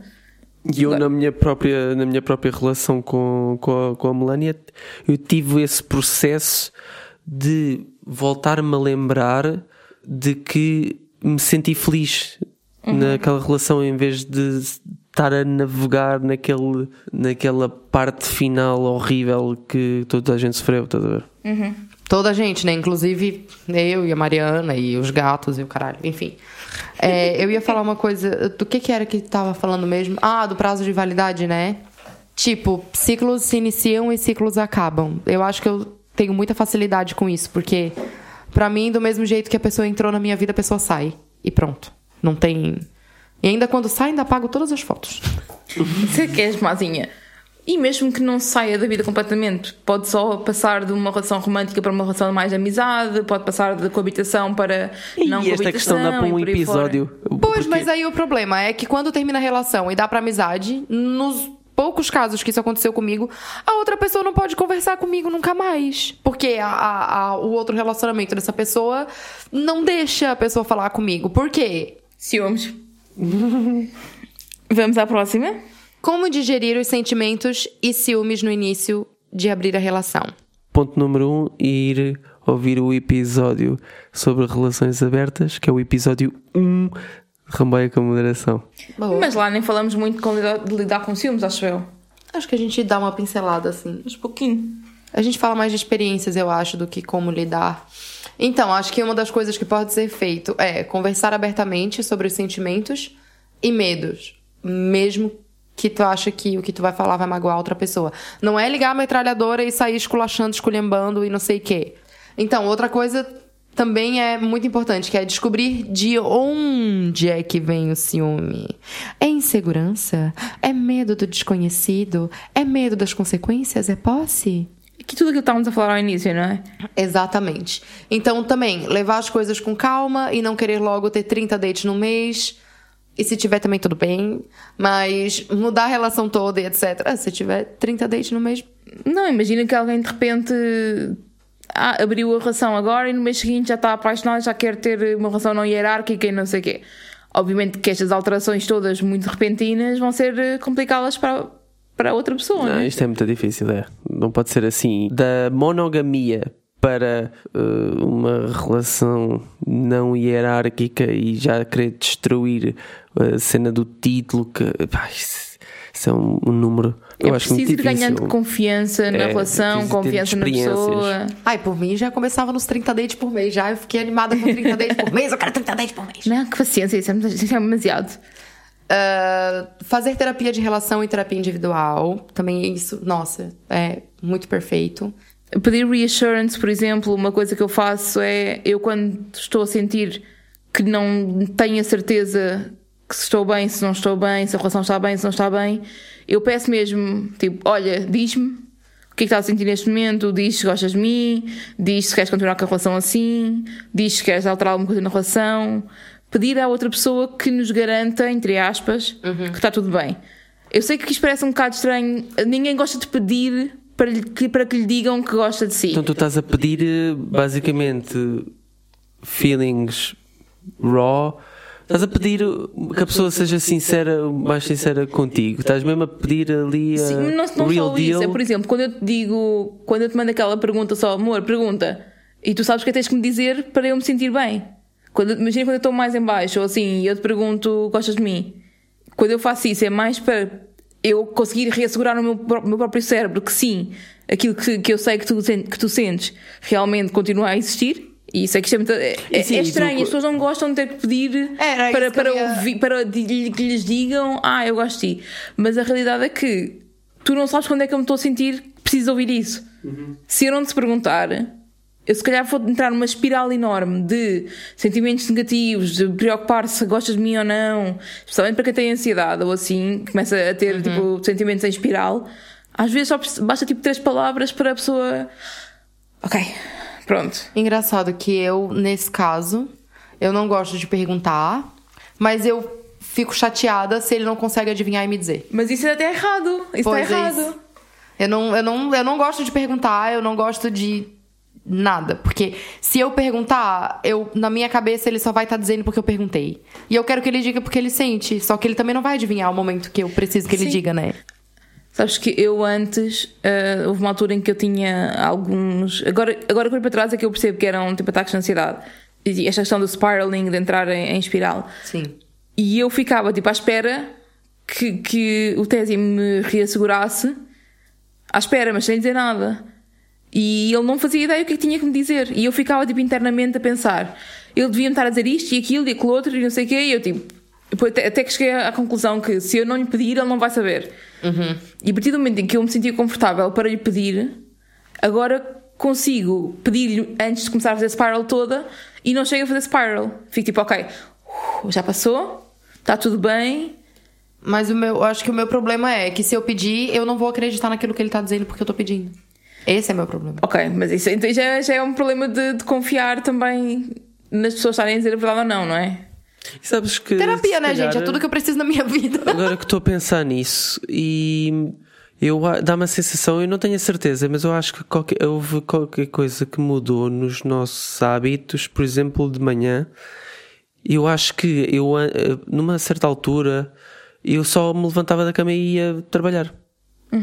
Hoje em dia, eu levanto-me da cama e dou sempre um beijinho. Dás. E se calhar antes não fazia. E se calhar isso ajuda a dar aquele reassurance. Sim, pequenos gestos, pequenos gestos, a mensagem de boa noite, por exemplo, se estiveres longe, Sim. isso ajuda. Bom, para muita gente, esses pequenos miminhos durante o dia vão, vão ajudando, acho que sim. Mim, Rituais. pra mim faz diferença até quando eu posto um biscoito no Instagram e esta criatura não me responde. Tipo, eu, eu fico puta. Eu, eu fico mesmo puta. Porque eu posto lá um puta de um biscoito nos stories e eu já não já sou uma flopada do caralho que ninguém responde as minhas coisas e nem o meu próprio namorado me dá o biscoito que eu quero. Ah, vai tomar no cu. Porque pras outras aí tu tá dando biscoito. Pra mim tu não dá porque já tá garantido. Tem que regar a plantinha, meu bem, pra continuar florindo o seu dia. Senão não vai florir porra roupa. nenhuma. Só lavação de roupa hoje. Eu tenho certeza que tem gente que se identifica com isso. Olha, houve outra pergunta dentro do mesmo tópico que era como é possível não sentir ciúmes quando imaginamos o nosso companheiro com outra? Epá, se és uma pessoa ciumenta, eu acho difícil não sentir ciúmes. Para mim é tão simples quanto isto. Há pessoas que vão ter sempre ciúmes para o resto da vida. É possível é controlá-los e é possível é, é dar-lhes outro significado e é possível é analisá-los. Acho que ter zero ciúmes só mesmo para pessoas que não os têm à partida. Acho É que é respirar tipo, fundo. é isso, é, é não, não, não ser um bicho-papão. É não achar que é um bicho-papão e não ficar em pânico Exato. por sentir ciúmes. Exato, as pessoas têm tanto medo de Mas há né? malta que o que lhes fazia bem era, era fazer o reassurance, mas são orgulhosos ao ponto de não quererem pedir o reassurance. Tá me chamando de Sentem que- orgulhosa ou desgraçado? Não, eu estou a falar de uma Ah, para o ar. Que Aí eu tá mandando pro ar, bateu aqui, né? A carapuça serviu-te? Eu não estava a a falar para ti. O que vai servir vai ser minha mão na tua cara. Continua. Violência doméstica não é permitida nesta casa. Mas eu acho realmente que há pessoas que são orgulhosas em achar que o parceiro deve vir ter com elas para lhes, E agora tá me chamando de orgulhosa. lhes dar as necessidades que elas estão a precisar e que o parceiro tem que adivinhar. Eu acho que não é propriamente só o orgulho, é muito a cena de a pessoa devia saber. Há muito esta ideia de que a pessoa se te ama mesmo vai saber o que é que tem que fazer para te fazer feliz. O que já agora ninguém tem que te fazer feliz. hein? Bullshit. Calma. Não, eu acho que no meu caso é. Eu saberia o que fazer se fosse na situação ao contrário. E ele não sabe. Mas aí entras só na parte toda de ver a inteligência emocional muito, melhor, muito maior nas mulheres do que nos homens, Sim. né? Não, mas tipo, eu penso, ah, eu faria. Tipo, se ele estivesse se sentindo dessa forma, eu sei que eu faria isso. O que eu queria que fizesse comigo. Enfim, vamos parar de malhar o pau no tese. Coitado. e eu- vamos hoje, partir pra próxima. hoje no final do episódio vamos só te dar festinhas nele. Só que não, né? Vestinhas do pau. Bem, próxima pergunta. Pau, homem. Numa relação à distância, como lidar com os ciúmes? É muito Fala aí. difícil. É muito difícil estar numa relação à distância e ter ciúmes. Porque tu não podes. Não sabes nada, né? É muito não difícil é estar numa acontece. relação à distância, ponto. Yeah, Não sabes o que é que acontece ou o que deixa de acontecer. É, é- é muito, muito fácil entrares no modo de desconfiança. E te- tens insegurança, tens a questão de não haver transparência. Porque parecendo que não, quando estás com a pessoa tipo, todos os dias há mais transparência, não quer dizer que numa relação à distância não possa haver, mas não há. É mais in- uma incógnita, não é? É mais essa da incógnita, eu acho. E acho que ainda por cima é mais difícil se for uma relação à distância poli, porque imaginemos quando eu estava a andar com, com a pessoa com quem eu andei à distância, não é? Hum, eu sabia que eu só podia ver a pessoa tipo três vezes por ano e havia pessoas que o podiam ver três vezes por semana. E esse sentimento de, de injustiça, de desigualdade, também era complicado de lidar. Como, como lidar com isso? Pronto, basicamente nós estamos aqui a bater um bocado nas teclas dos, dos pilares todos do início do episódio, né? É, é, tudo, as luvas servem para cada situação, umas mais que outras, e é, é ver bem estes pilares de as principais razões dos filmes. Eu acho que a questão do como lidar melhor com os ciúmes, isto é a parte difícil de responder, porque cada pessoa vai ter uma forma melhor de lidar com os ciúmes. Uma, umas vão ser escrever num diário sobre aquilo que sentem e depois partilhar, que se calhar com, com a pessoa parceira, para explicar: olha, eu estou a sentir isto, não quer dizer que seja a realidade, mas isto é o que eu sinto, ajuda-me a desconstruir. Ou outras vai ser tipo: ah, eu preciso de ir. eh, ao Muay Thai para soltar a raiva toda e o stress todo, Queria. outras, outras vai ser eh, chorar durante três horas, soltar as emoções e depois, ok, já passou. Agora que eu estou a pensar nisto com, de uma forma mais racional, isto não faz sentido por A, B e C. Cada pessoa tem que se adaptar à forma como consegue gerir os sentimentos no geral. Tem Desde é que... não seja batendo em ninguém. Sim. Eu, na minha experiência. Não consensualmente. Eu, na minha experiência, eu acho que a forma como eu me sentia melhor era em FaceTime, de vez em quando, uh, ter alguma regularidade de mandar uns sincericídios. Na relação à distância, no Tens de explicar o Sim. que é que é sincericídio, as pessoas não sabem. Sincericídio é, portanto, quando nós somos. É aquelas verdades É que nós temos que dizer uma verdade que vai ser incómoda para o parceiro, Ok. provavelmente. Ok, sim. E eu preciso- às vezes Dá precisava aquela de fazer queimada, isso. né? Dá É. aquela queimada na rosca da orelha, assim. Porque eu, para, para- se calhar, estava a fazer isso porque não me estava a sentir, na maior parte das vezes, livre. Era um dos meus problemas na minha relação à distância. Mesmo estando à distância, não me sentia livre. Foda-se. Então, de vez em quando, tinha que largar um sincericídio. Ciumenta, para de ser tão ciumenta. Olha, então e ciumenta, ciumenta. Há malta que fala em, em bons ciúmes, há malta que fala em maus ciúmes. Como é que se faz aqui a, a diferença entre o que são bons ciúmes e maus ciúmes? E outra pergunta sobre o mesmo tópico que recebemos, que é: fala-se ciúmes saudáveis, concordam que isso existe? Para mim, o ciúme está associado a questões internas mal resolvidas ou não assumidas, levando a comportamentos por vezes obsessivos. Não entendo o conceito de saúde. Podem explorar? Em que situações é que os ciúmes são bons? Há algumas? Estou só a perguntar.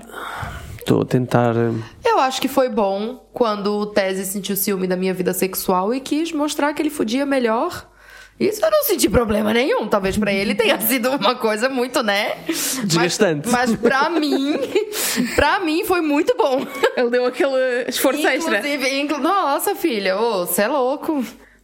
Eu acho que sentir ciúmes de alguém pode aumentar o desejo sexual por essa pessoa. Tu vês a pessoa ser alvo de desejo por uma terceira, pode dar-te aquela de ah, fuck.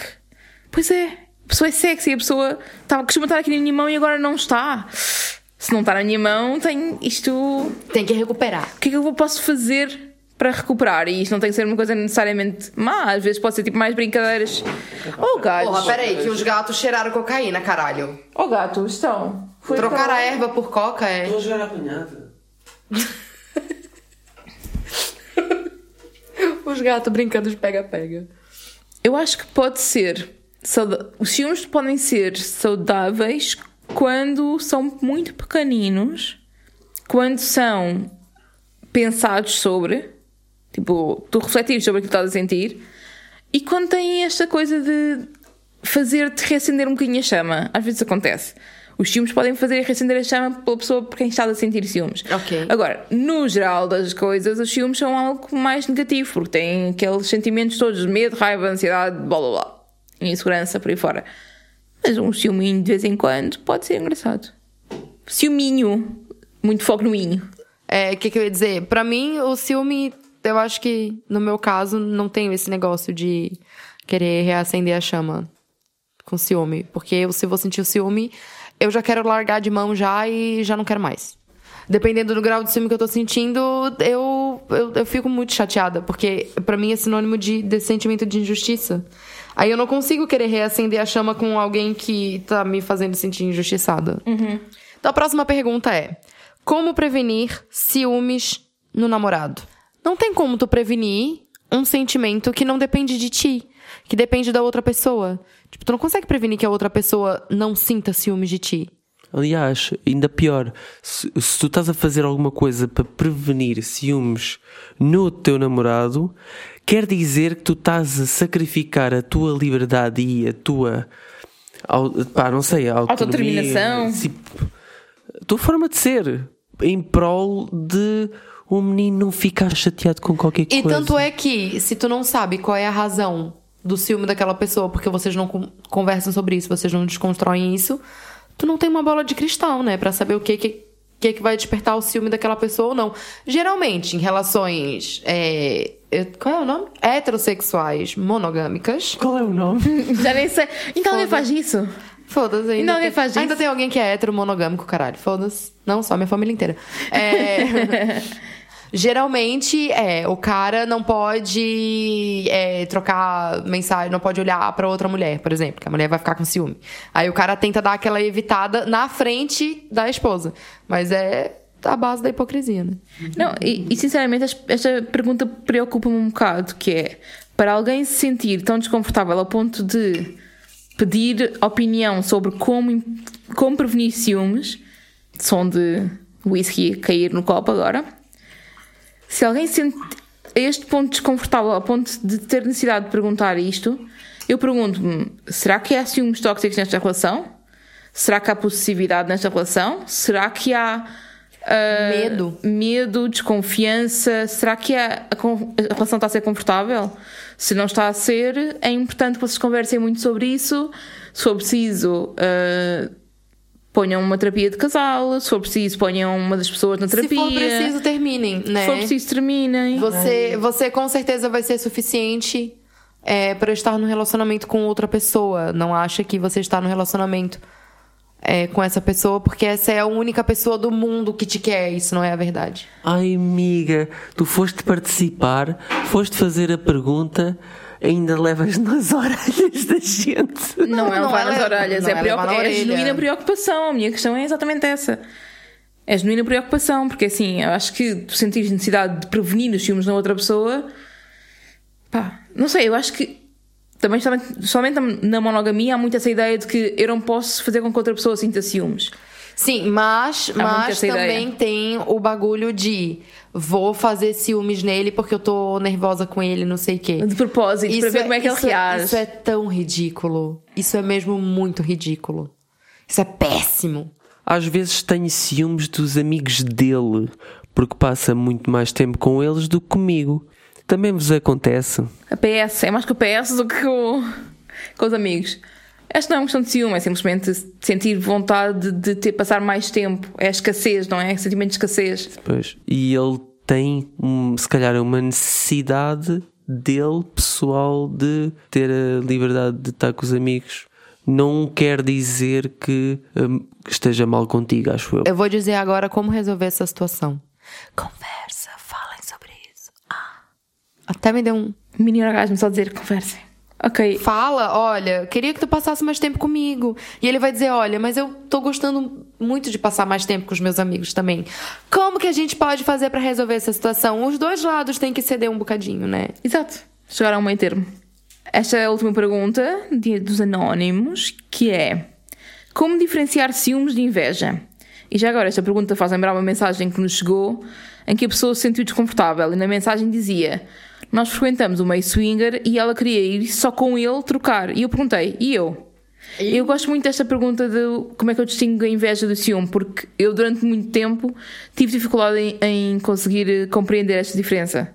Hum, pergunta, a minha pergunta é: eu para, para distinguir isto, aquilo que eu, que eu faço, a pergunta é: eu queria estar ali ou eu estou chateada por eles estarem ali? O que é que eu, eu estou chateada porque eu não estou e queria estar naquela situação? Ou estou chateada porque al- alguém está a fazer algo que me está a chatear? Tu própria já, se calhar, já tiveste esses momentos, né? Tu não, claro que sim. Nem sabias bem o que é que estavas a sentir.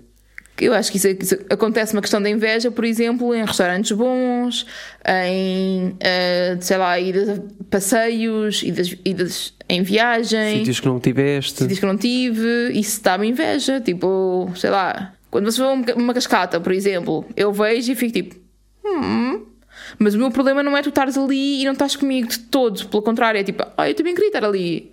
A experiência é boa. A inveja tem mais a ver com a experiência que os outros estão a passar e menos com o eu não queria que eles fossem a passar por aquilo. Eu queria também presenciar aquela experiência. Entendi. O engraçado é que é, eu tenho um sentimento completamente diferente em relação a essas, essas situações. Tipo, quando vocês estiveram na Turquia, por exemplo. Tipo, Turquia é um país do caralho. Tipo, eu, eu queria também poder um dia conhecer a Turquia. Mas quando vocês foram pra lá, eu acho que eu ficava mais ansiosa em ver as fotos e, e saber daquilo que vocês iam me contar do que o sentimento tipo de, ai, queria estar lá também. Claro, óbvio que eu ia adorar ter férias, mas eu particularmente estava feliz por vocês estarem lá e vocês estarem tendo aquele momento sem mim. Entendeu? Estavas É feliz por, por nós estarmos a ter o nosso Por momento. vocês estarem lá sozinhos fazendo essa E viagem. estarmos felizes a, a- a a, ter aproveitamento Exatamente. como nós os dois juntos. Que faz parte da individualidade do, do, do casal. E que faz parte da compressão. Compressão. O que é que é compressão para quem, para quem ainda não sabe? Será a compressão o contrário de ciúme? Para mim não é o contrário de ciúme. Por acaso é engraçado porque há muita literatura e há muita, muitos artigos e posts e não sei o quê que dizem que compressão é o contrário de ciúme. E eu acho que não é porque é possível sentir as duas coisas ao mesmo tempo. Mas vamos começar por explicar o que é que é compressão. Compressão. É compressão ou é compersão? Compersão. Compersão. Sim. Compressão é o sentimento de felicidade que sentes a ver a pessoa, com- tua parceira, a ser feliz por estar com outra pessoa. Ou seja, vamos dar um exemplo entre nós os três.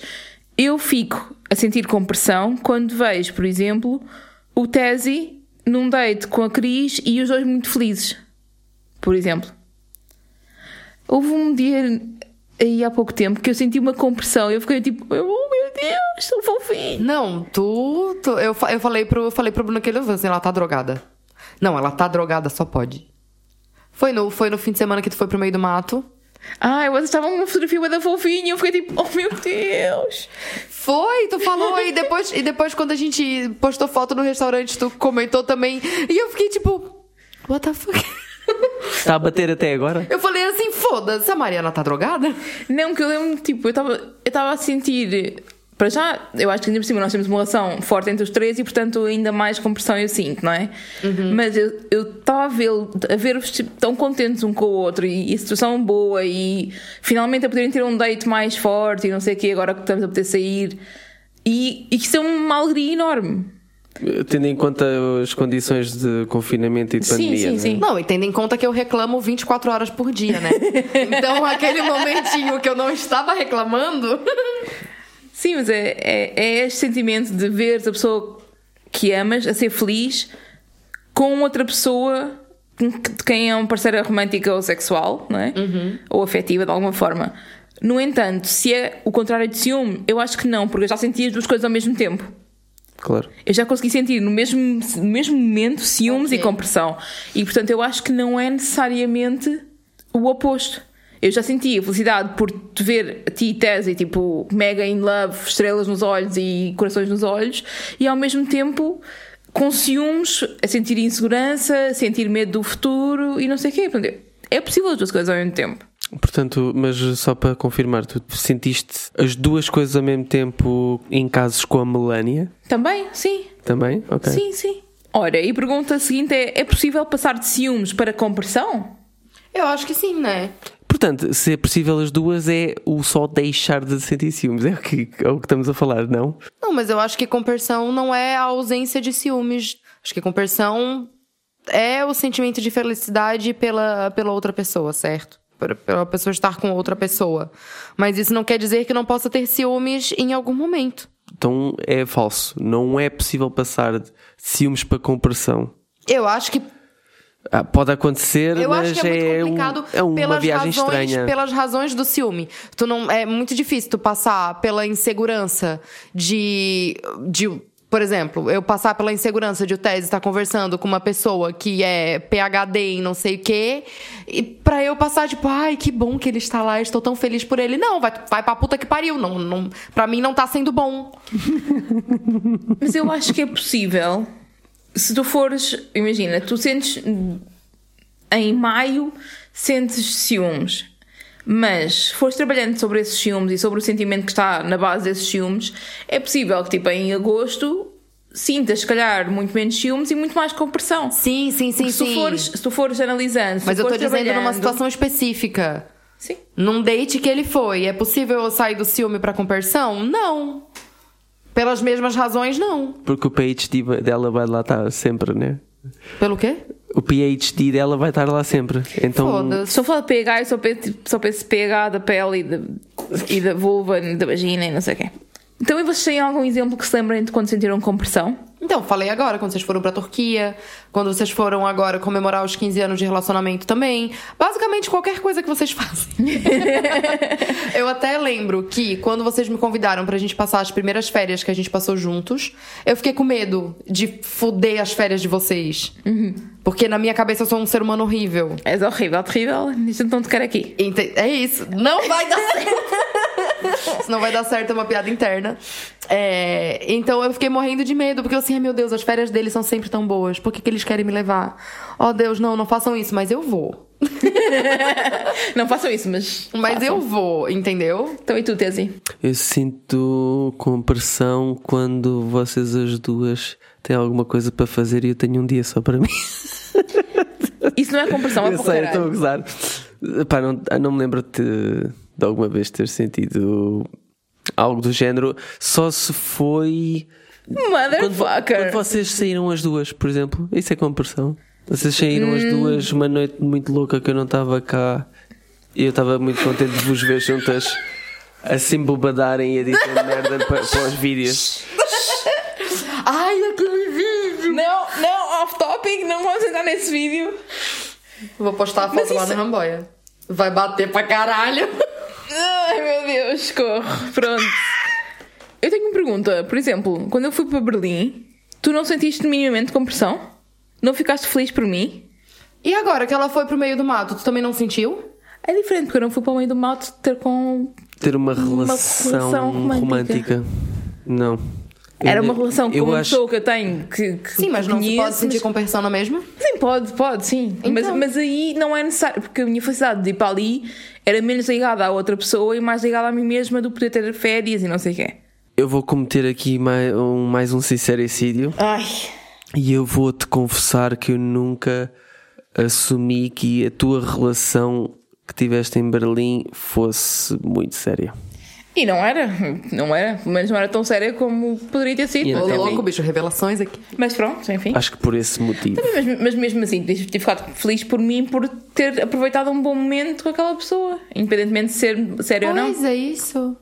Tu nunca. Mas ok, é interessante nunca ter sentido, porque é Eles me estranho. disseram que português era frio mesmo. Falaram, é, vai namorar com português, são tudo frio. Mas é interessante porque tu não és a pessoa mais ciumenta, mas também não és a pessoa mais, mais compressiva. Tu és uma pessoa fria, no Sou geral. frio, sou. É uma realidade. Exato. Sempre foi assim e, e acho que é isso que também ajuda a que as relações funcionem. É tu seres um bocado mais frio, na realidade. Porque se fosse também hot-headed como nós, não era fácil às vezes. Foda-se. Mas é um bocado má onda dizer isso, mas pronto. Olha, vá fanculo. Não, no, no meu caso, tudo bem, que eu nunca tive nada, nada assim mais, mais sério, mais intenso com alguém, mas. Foda-se. Olha, para lá de fazer caretas e canta.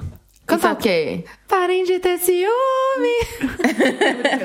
Não é isso. Hum, Parem com isso. Então, não parem com isso de hoje. Nós vamos falar sobre uma coisa. Ai, vou até tomar um gole de whisky.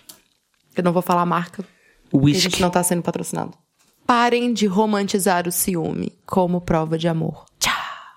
Cara, eu fico muito fodida com isso, porque basicamente a mídia, as músicas. Até há pouco tempo eh, ouvi na rádio e fiquei chateado por ouvir David Carreira. Só o facto de ouvir David Carreira já me deixa um bocadinho chateado, mas eh, principalmente pelo facto dele na última música dizer algo do género: eh, Vou ser para sempre o teu ciumento. E qualquer coisa que eu não me lembro o que é que ele diz. Mas basicamente estava a romantizar o Deus me ciúme. livre, né? eh, numa relação que é para ter para sempre aquela merda que, que se ainda se vende, pá, não sei como é que é possível em 2021 está-se a vender essa merda numa música. Eu acho que isso vai se vender enquanto houver romantização de coisas, vai se vai ter isso, porque basicamente grandes histórias. A gente pode ver que em qualquer história de amor que seja conhecida, tem sempre uma cena de ciúmes. E aquilo é visto tipo, oh meu E os Deus. filmes todos. Sim, sim. E, e tem muita música que romantiza demais o ciúme, cara. Que, que fala que eu, eu só. é, Como é que é? Teve uma música que eu vi que dizia alguma coisa do gênero, tipo, o meu ciúmes é uma prova de amor. Eu acho até que é uma música do Bruno Marrone. Meu ciúmes é minha maior prova de amor, alguma coisa assim. E isso não faz, Wrong. não faz, não faz o menor sentido, tipo, ciúme não é uma prova de amor, o ciúme é um sentimento que pode ser ruim muitas vezes. E tem que ser resolvido. Exatamente. O ciúme é um sintoma. É o que é. Esse sentimento de ciúme possessivo não é bom. Cara, só pra, só pra terem uma noção, tipo, eu fiquei escandalizada quando soube que no Brasil aconteceu um ex-namorado de uma menina matou ela porque ela postou uma foto de biquíni no Instagram. Para de estalos. E eu não sou violenta. Mas é a questão de, de, de se achar que dizer, ah, esta pessoa é minha. Ex, ex-namorado, Ex, sim, sim. ex, ou seja, Sim. já tinha acabado aquele relacionamento e o sentimento de posse ainda continuou. Sim. Isso é tipo doentio. Muito mesmo. Mas enfim. Salta para a mídia. A recomendação de mídia deste episódio tem bo- bons momentos de ciúmes em que se nota os ciúmes, em que se fala. Não se fala dos ciúmes, mas mostra como é que é ser ciumento numa relação não monogâmica, ah, mostra o tipo de inseguranças que aparecem, o tipo de reações negativas que podem haver e que não são propriamente saudáveis. E a série chama-se Compersion, compressão, mas em inglês, e está no YouTube. Ah, portanto, qualquer pessoa pode ver, não, não é de uma emissora específica, é do, é do YouTube. E é uma série que tem episódios de 10, 15 minutos no máximo, e cada episódio são tipo. É uma parte do dia e é diálogo entre duas pessoas, basicamente. Raramente é mais do que duas pessoas, o diálogo. São duas pessoas que querem tentar uma relação não monogâmica ou que pensam nisso e falam sobre Sim, é uma família, basicamente uma família que. Dois pais, duas filhas. A mãe vira-se ao pai e diz: Eu quero tentar a polimor. E pronto, e depois desenrola-se a trama toda a partir daí, tendo em conta que há muita dificuldade em lidar com a insegurança, em lidar com Preconceitos também, não é? À muitos volta disso. preconceitos. Há aquela questão do mas eu não sou suficiente para ti. Que também é uma das coisas, também, teoria, também é né? daquel- das coisas que estão envolvidas nos filmes, não é? É o não ser suficiente, ter medo de não ser suficiente. Então é, um, é giro. É, é engraçado porque o nome chama-se Compersion, mas até agora. Ainda não houve. Mas pronto, Talvez na segunda season aconteça. terceira, quando muito. Segunda season já foi. o, o que é que o a- se calhar é uma boa representação de, uma, de um processo real partindo da monogamia. Sim, sim. Ah, quer dizer. Processo muito difícil, muito tramado. É uma, é uma, é uma representação complicada, não é fácil, é uma representação complicada e que pode assustar um bocado. Pois é, Ok. verdade, verdade. Tem essa componente, sim. Mas ajuda a pensar sobre as coisas. Ajuda Pode a ser pensar. muito mais saudável do que aquilo. Sim, de que, pronto, Pronto, já chega por hoje. já. E se calhar ficam com uma ideia do que é que vai ser o próximo episódio. Que vai ser, amorzinho? Vai ser amorzinho? Não vai ser amorzinho o próximo episódio. O próximo episódio vai ser redefinir masculinidade. Se tiverem alguma ideia, alguma opinião, alguma eh, dica para este episódio, mandem para poliamorososanónimos.gmail.com ou para DMs, depois vai sair o post a avisar, vai sair o episódio nos posts e depois vocês mandam para lá as bejardas. Abreijos. E eu não curto nada das pessoas que dizem abrejos. Até vai para o caralho. isso é bem anos 90. E então? Eu sou dos anos 90 mesmo? Sou de, de- nem, nem isso, sou, sou dos anos 80, tecnicamente. whatever. Abraços e beijos. Boa. Chicorações. Espera, não, não. Ai, não, não, não, não. Isso não. Chicorações. Não, isso não. Agora vou aos chicorações. Não, isso eu Chicorações. me nego. Cheiro no zóio. Pau no cu. Beijinho no zóio. Isso Tchau. é ser uma loucura. Ramboia. Com moderação.